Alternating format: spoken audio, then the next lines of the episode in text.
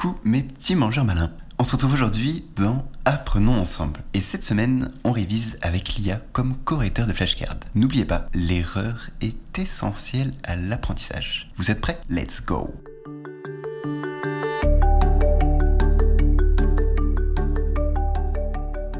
C'est quoi le mimétisme génétique? Hum, Je l'attendais celle-ci. Euh, hyper hyper stylé et passionnant.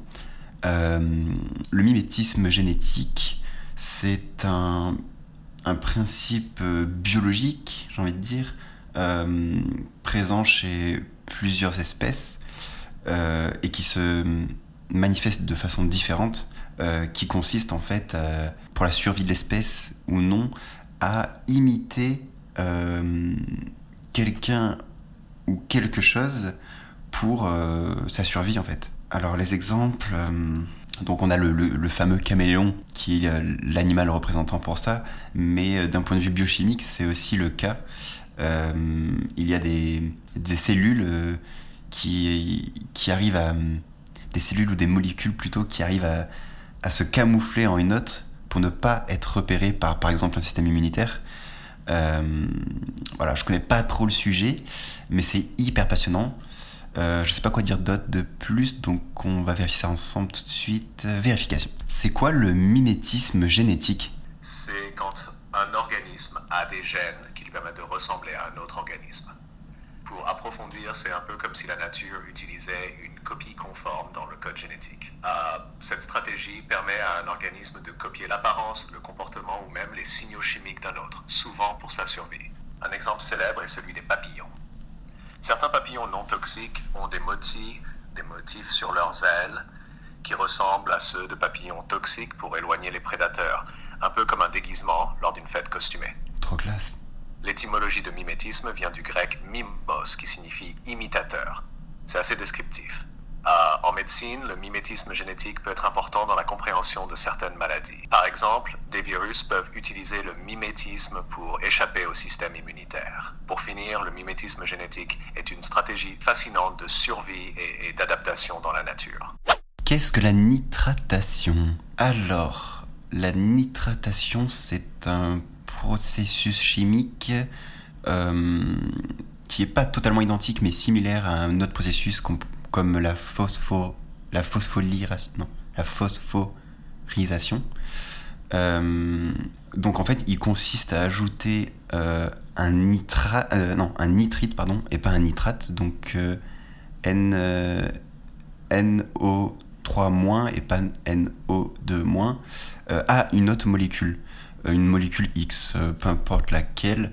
dans le monde alimentaire industriel, c'est là où, y a où cette utilisation est la plus fréquente, notamment pour des, euh, des euh, objectifs de conservation, de packaging, enfin de, de visualisation pour que le produit soit à la fois conservé plus longtemps, aussi visuellement plus attrayant, voilà c'est le mot que je cherchais. Voilà, bien sûr, avec ses, ses conséquences négatives malheureusement.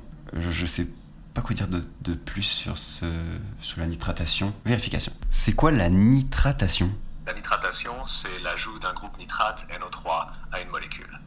En biochimie, cela peut être comparé à l'ajout d'une étiquette sur une molécule, modifiant ses propriétés chimiques ou son comportement dans l'organisme.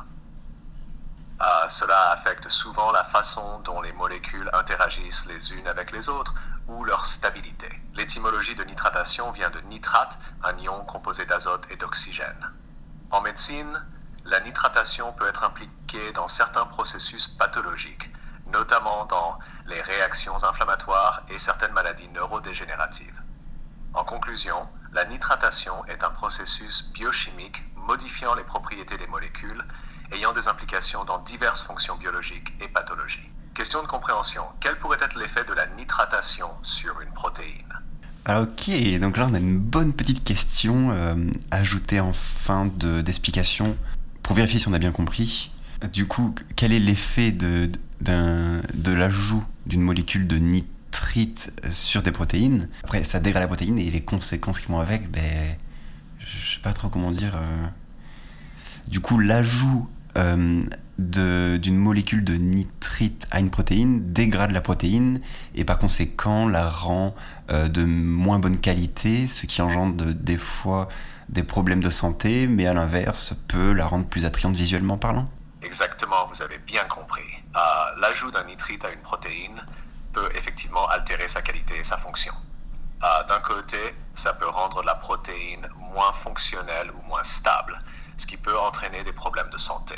Euh, de l'autre, dans certains cas, comme dans le traitement de viande, cela peut rendre le produit plus attrayant visuellement, par exemple en préservant ou en améliorant sa couleur.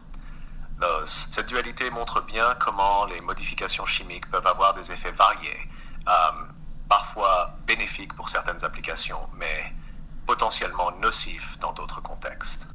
À quoi sert une analyse biologique, parfois appelée une analyse sanguine ou une biologie? Je vais donner une citation pour la décrire, une citation que j'adore, qui est hyper parlant dans le domaine en tout cas des analyses. D'ailleurs, je suis très curieux de savoir ce que vous pensez euh, de cette citation euh, pour comparer du coup les analyses, euh, l'importance des analyses. Alors la citation, c'est tu ne peux pas améliorer ce que tu ne mesures pas. Et hum, je trouve ça hyper parlant dans les analyses, car on a beau avoir la meilleure alimentation du monde, faire du sport et avoir une hygiène de vie euh, comme euh, on, le sait et comme on nous le dit euh, souvent, si on n'est pas au courant des déficiences qu'on peut avoir, c'est quand même dommage. Et du coup, les analyses sont là pour mesurer justement ces éventuelles déficiences. Donc voilà, en gros, ça, ça englobe, ça résume à mes yeux l'analyse biologique. Après, voilà, pour les carences Là, c'était pour l'exemple des carences, des déficiences et tout ça, mais ça peut euh, aussi détecter plein de, choses euh, intéressantes, voire cruciales à savoir, comme euh, des facteurs inflammatoires, voire des excès aussi de, certaines choses, comme un excès de fer, de cholestérol, etc. voilà, hein, je crois que je dis le principal. Vérification. À quoi sert une analyse biologique? L'analyse biologique sert à examiner des échantillons biologiques, comme le sang, l'urine ou les tissus, pour évaluer l'état de santé, diagnostiquer des maladies ou surveiller des traitements. Euh, c'est un peu comme un détective qui examine des indices pour résoudre une énigme. Euh, ces analyses peuvent révéler des déséquilibres chimiques, des infections ou des changements dans les cellules qui indiquent des problèmes de santé. En médecine, elles sont essentielles pour prendre des décisions éclairées sur les traitements et pour suivre l'évolution d'une maladie ou l'efficacité d'un traitement. En conclusion, les analyses biologiques sont des outils précieux pour la prévention, le diagnostic et le suivi des soins de santé. Question de compréhension. Pourriez-vous me donner un exemple d'une situation où une analyse biologique serait utilisée? Alors, un exemple euh, où les analyses biologiques seraient utilisées, bah, tout simplement, euh, moi je dirais dans le cas euh, de ce qu'on appelle aussi dans la mode d'aujourd'hui le biohacking, c'est-à-dire dans le cas des premières consultations. Euh, je pense que c'est intéressant euh, d'un point de vue de certains, de la plupart des professionnels de santé, de faire une analyse pour justement, comme je l'ai dit au début, d'analyser et de mesurer euh, les éventuelles déficiences, les excès et, comme je l'ai oublié de le préciser aussi, des, des maladies, etc. Ah, c'est un excellent exemple. Hein. Le biohacking, qui implique l'optimisation de la santé et de la performance du corps humain grâce à des interventions biologiques, s'appuie effectivement sur les analyses biologiques. Dans le contexte du biohacking, ces analyses sont utilisées pour obtenir une image précise de l'état de santé actuel. Elles permettent de détecter des, carences, des excès de certains éléments nutritifs ou hormonaux et même d'identifier des marqueurs de maladies potentielles. Hmm.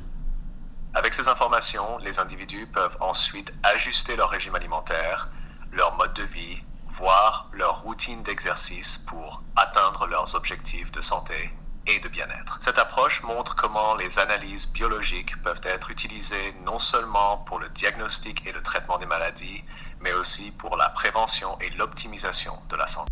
C'est quoi les télomères?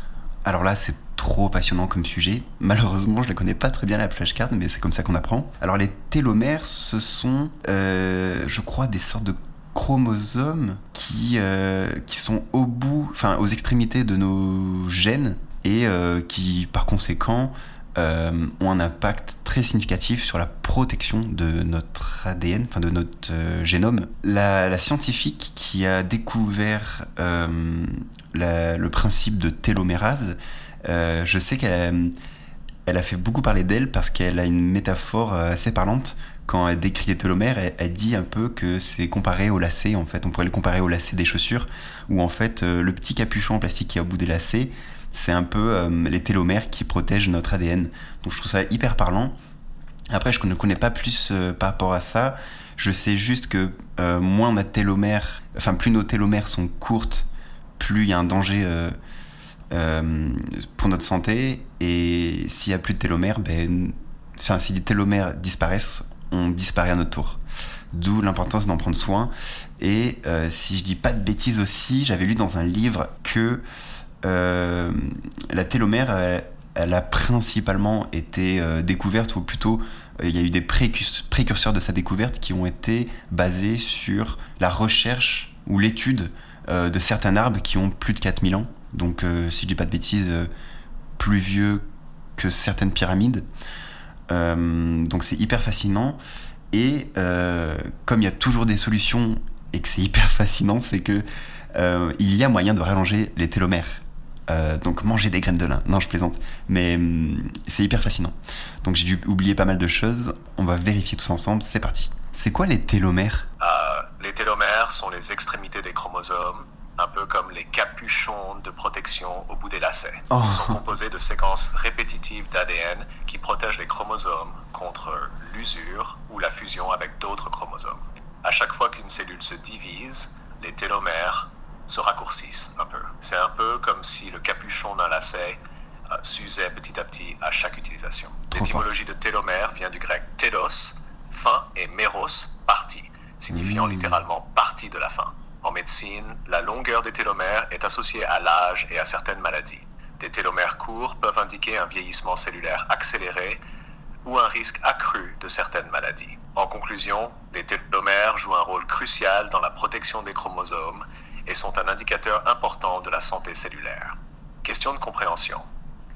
Pourquoi est-il important pour les cellules de maintenir la longueur des télomères? Alors pourquoi c'est important pour les cellules de maintenir la longueur des télomères bah, Tout simplement pour euh, veiller sur euh, la qualité et la longévité même de notre génome et par conséquent euh, de notre espérance de vie. Tout à fait, vous avez bien résumé l'importance des télomères.